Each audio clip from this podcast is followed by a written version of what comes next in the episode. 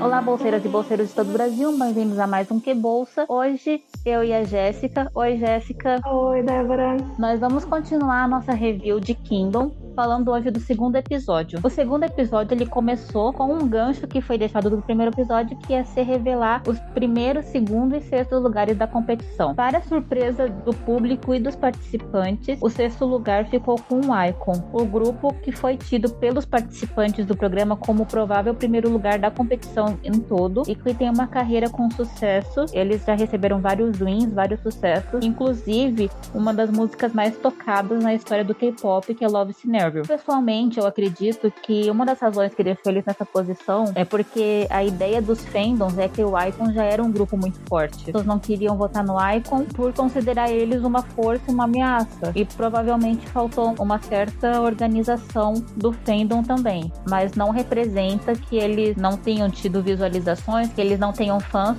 A apresentação deles foi a segunda mais vista no YouTube a gente segue aí com a Eminet tentando criar um vilão do programa, né? Logo a seguir viria a revelação do primeiro lugar, e que ficou entre Stray Kids e The Boys. Como o Stray Kids venceu, de uma diferença de aproximadamente 120 mil votos, gerou um impacto nos outros grupos, uma vez que a diferença foi maior do que a diferença do sexto ao segundo lugar. Enquanto os vencedores comemoravam o primeiro lugar, o The Boys sentiu o segundo lugar. E neste momento, a Eminet se mostra a Eminet que conhecemos. Enquanto 10 membros estavam reagindo com calma e bem, o único que se mostrou uma expressão um pouco mais frustrada foi o que teve close na edição e comentários sobre querer vencer, tentando aí explorar essa rivalidade entre os grupos. Como os vencedores da votação, o Stray Kids ganhou o privilégio de escolher a ordem de apresentações da primeira rodada com o tema To The World, onde eles deveriam apresentar uma canção que querem mostrar ao mundo. E o primeiro grupo foi o The Boys. E antes da apresentação deles, a gente vê os bastidores do processo criativo, deles escolhendo as músicas, fazendo uma autoanálise da apresentação anterior. Como o grupo, eles conversaram sobre a dificuldade que é para eles apresentar algo além do que eles já fizeram em Road to Kingdom, onde eles faziam muitas acrobacias muito difíceis e mirabolantes. Então, para essa rodada, eles resolveram seguir um outro caminho. Eles escolheram a música Nowhere, que queria dar um objetivo de mostrar um lado mais expressivo e emocional e menos acrobático. O interessante, Débora, é que eles ainda continuam com a parceria que ajudou eles na caminhada da vitória no Road to Kingdom um dos melhores e mais criativos da Coreia. Por exemplo, tendo nomes aí como Taemin e Shunha no seu currículo. Uma característica do grupo é que eles são excelentes executores. Apesar de terem ideias criativas, normalmente são eles que dão as ideias do tema da apresentação. A parte conceitual e o storyboard das suas apresentações é toda desenvolvida pelo coreógrafo, mas não tirando mérito porque eles executam aí com perfeição e beleza. Inclusive, o coreógrafo deu a ideia deles fazerem filmagens na água para justamente dar o conceito, o tom do conceito Nowhere.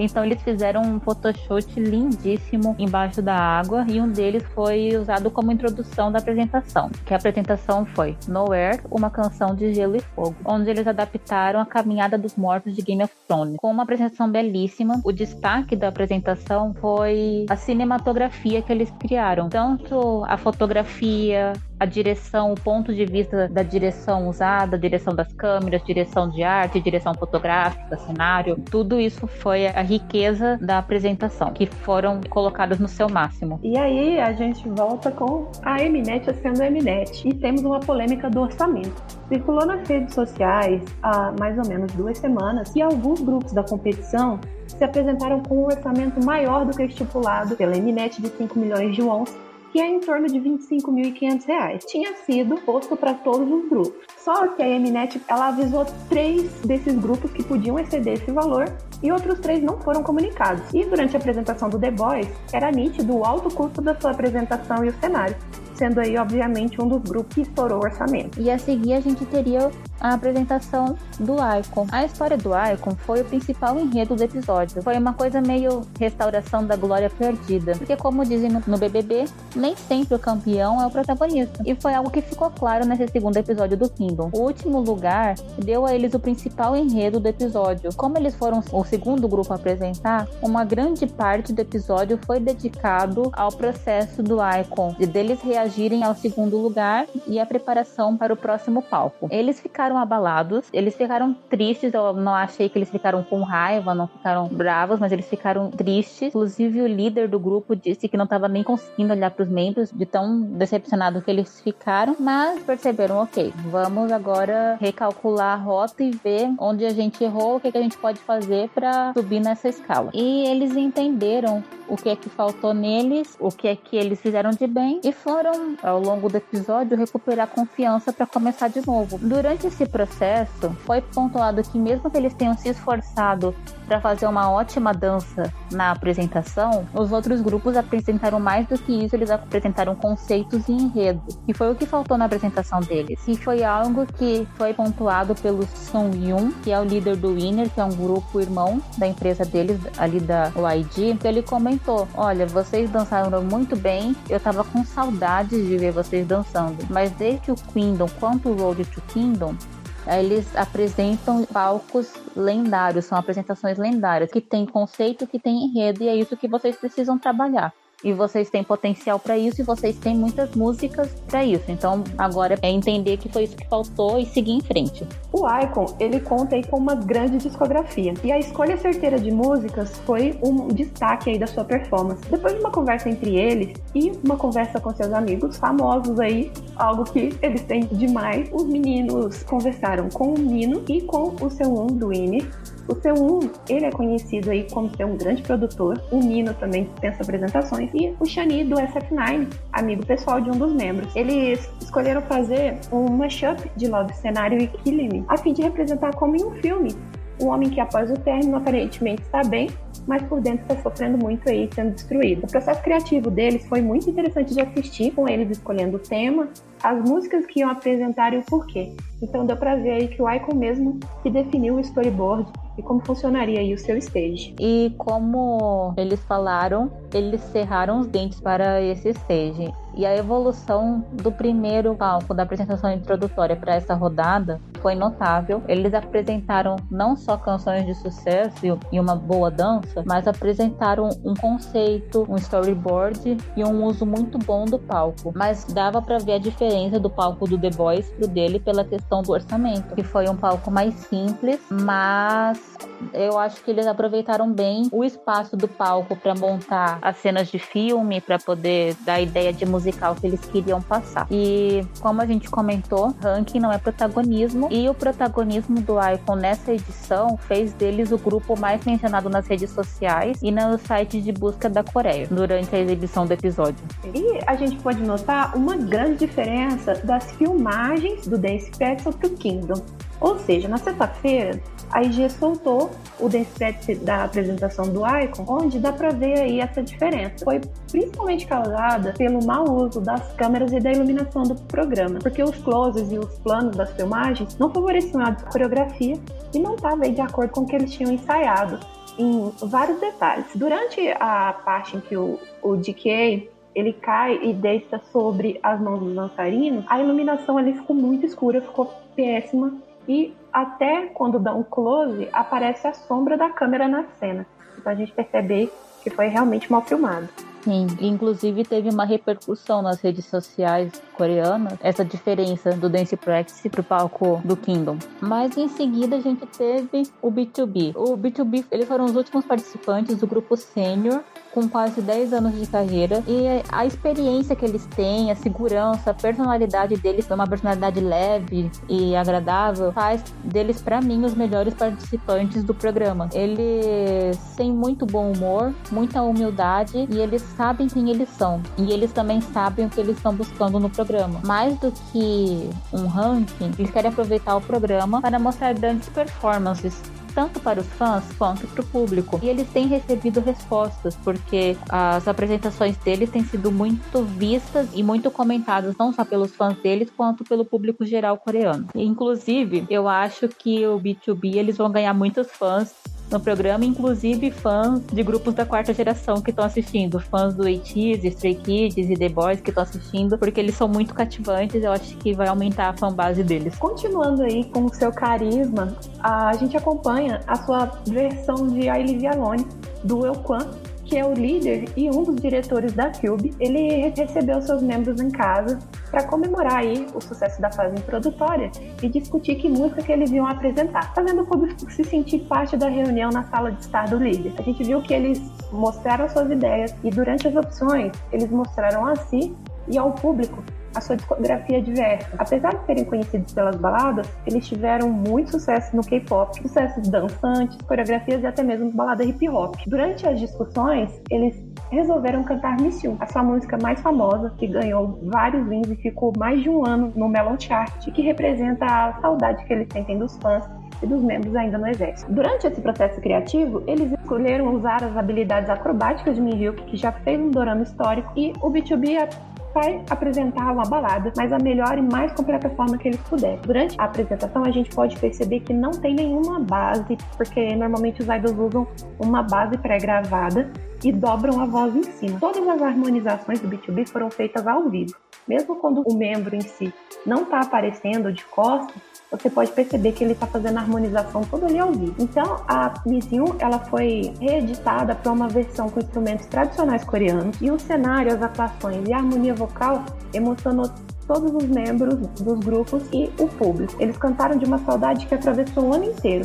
Além de uma performance com espada, eles entregaram aí mais uma apresentação lendária, como esperado do B2B. E agora, Eminete, cabe a você dar seus pulos e fazer um mashup de Destiny, que foi apresentado pelo Homer Girl no Queendom, e me ensinou que foi apresentado agora pelo B2B. Você tem a faca e o queijo na mão, eu quero um musical com essas duas apresentações. E é um detalhe que o B2B também foi da leva de cenário com limite de orçamento, mas eles utilizaram muito bem esse cenário que serviu para contar a história que eles queriam contar. E também o foco deles sempre é transmitir emoções. Então o cenário ele complementa, ele nunca vai tomar o papel principal das apresentações deles. E tô aqui para trazer polêmica, mais uma desse episódio foi o pouco tempo de tela do SF9. Os internautas coreanos repararam que o grupo apareceu pouco tempo durante o episódio e foi o único que não teve as entrevistas solo apresentadas comentando sobre os stages. O tempo das reações deles durante as apresentações foram corretos ali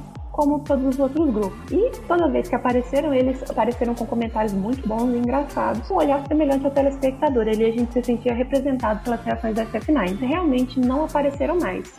E vindo da Mnet, a gente sabe que ela realmente usa a edição para favorecer um e prejudicar outro. Tirando os grupos que apresentaram e o Stray Kids, que foi o que escolheu a ordem da apresentação, o Eti teve um tempo de tela considerável nas entrevistas e comentários, que semana que vem aí a gente vai ter o stage do SF9, então provavelmente eles vão ganhar mais destaque nessa edição. E aí fica a critério do telespectador. Será que realmente foi culpa da Mnet? Ou foi porque eles não se apresentaram? Deixam a sua opinião aí. Cabe a você julgar o coração da Mnet, não a nossa. Mas então agora a gente tem as nossas expectativas para o próximo episódio. O que é que você espera do próximo episódio, Jéssica? Pela prévia, a gente já pode ver que o Stray Kids, eles reaproveitaram bastante cenário. Então, tem aí o, o cenário reaproveitado de Dioniso, que eles usaram no show. Então acredito que a performance deles vem aí para mostrar mais ainda esse lado criativo dos meninos. O SF9 também, como eles tiveram um ranking melhor do que eles estavam esperando, acredito que tenha, vai motivar eles mais para trazer uma apresentação surpreendente a todos aí. E o ATs, confio que eles vão trazer uma performance de tirar o fôlego e muito, muito técnica pelo que a gente viu nos teasers, eu acredito que todas as apresentações vão ser muito boas. Dá pra ver que vão ser todas as apresentações do nível que a gente espera de uma apresentação do Kingdom. Mas o que eu tô curiosa mesmo é pra ver que grupos vão trocar com outro grupo no Reborn, que vai ser o próximo desafio deles, que os grupos vão trocar um com o outro de música pra um fazer cover do outro à sua própria maneira. E eu tô muito curiosa pra ver o que é que vai ser feito disso. Eu mal posso esperar, principalmente pra quem pegar as músicas do B2B. Porque com certeza, com certeza, segundo eu, eles vão escolher aí uma balada e ver o processo de transformar essa balada do B2B, que já é tão conhecida do público em uma nova versão e trazer para si é sempre interessante. Além de todos os outros grupos que têm aí uma diferença e músicas de impacto com o público, eles pegarem essa música e transformar como deles, é sempre um processo interessante de assistir. E eu quero ver como é que vai ser pro B2B pegar uma música farofona cheia de acrobacias. Ah, vai ser sensacional. Se eles pegam uma música pesada, super pop de alguns dos Zizis e transformam em balada, ia ser sensacional. Yeah. E é para isso que a gente tá vendo esse programa. E agora vem o nosso ranking pessoal. Como a gente só teve três apresentações até agora, vai ser o ranking dessas três. A minha favorita foi a do B2B, pelas emoções que eles causaram. O stage foi muito bem usado, as emoções, a parte da luta. Você viu que eles realmente foram além do que eles fazem. Foi um esforço muito grande e eles oferecem a balada mais incrível que você vai poder ver e ouvir. O meu segundo lugar e o terceiro lugar para mim fica difícil colocar. Eu acho que a apresentação do The Boys foi muito boa, mas eu não consigo esquecer que eles tiveram uma ajuda do orçamento muito grande que favoreceu o stage deles ser tão rico, enquanto o Icon fez uma apresentação muito carismática que dava vontade de cantar junto as músicas e que foi prejudicado tanto pelo orçamento quanto pela direção das câmeras da Mnet e iluminação. Então, meu segundo e terceiro lugar eu não consigo escolher por causa desses detalhes. Realmente, eu tenho que concordar com você que o B2B aí, em técnica, apresentação de palco, tudo, eles são maravilhosos. Acredito e espero que quando eu morrer apareça aquele coro seguido de anjos atrás, que é o que eu espero quando eu chegar no céu. e a apresentação, tanto do The Boys quanto do Icon, pra mim o Icon se destacou mais, porque eles mostraram aí mais performance de palco e não tanto cenário. A performance do The Boys, eles usaram muito cenário. Não que isso seja demérito, mas se a gente for colocar aí na conta, acredito que o, o stage do Icon foi um pouco superior. E além disso, mesmo eles sendo, é, sendo prejudicados pelos cortes errados e a filmagem que foi feita meio desleixada, mesmo assim eles conseguiram se destacar muito. Então, para mim, o meu segundo lugar seria pro Icon e o terceiro pro The Boys. Uma coisa que me chamou a atenção na apresentação do Icon, que eu acho que foi uma escolha certeira, é que eles apresentaram no primeiro palco um hip hop pesadão. E aqui eles já foram para um lado mais melódico, que eu acho que foi uma coisa certeira porque os outros grupos eu acho que eles vão seguir ainda uma mesma linha, tipo o B2B fez balada, cantou balada. Os outros grupos cantaram batida pesada, a próxima música vai ser batida pesada. Então, eles seguem uma linha e o Icon, eles mostraram algo novo deles mesmos. Então, eu acho que isso algo novo em tipo de gênero musical mesmo. Então, eu acho que isso é uma vantagem. E para eles também, sendo proposital ou não no Reborn agora, eles já cortaram os dois maiores sucessos deles da lista de música que os outros grupos podem fazer, né? Love, Cenário e Kill Me já tá riscado aí da lista do, do, grupo que vai pegar eles no Reborn. Esses grupos aí já vai ficar estranho se eles fizerem essas duas músicas, então vai ser bem interessante de ver. E é isso, pessoal. Essa foi a nossa análise do segundo episódio. Semana que vem a gente volta para falar dos próximos grupos. Não vai ser o ranking total, a gente vai ter o ranking da avaliação dos especialistas e da avaliação interna entre os grupos. Só mais para frente que a gente vai ter o resultado da apresentação, não dos votos globais e das views. A gente já vai ter um pré-ranking pra gente comentar também. E a distribuição do Reborn. E é isso. Obrigada a vocês que ouviram esse podcast. E semana que vem estamos aí. Obrigada, Jéssica. E semana que vem a gente se encontra. Tchau, até mais. Vocês boteiras, obrigado por ouvirem.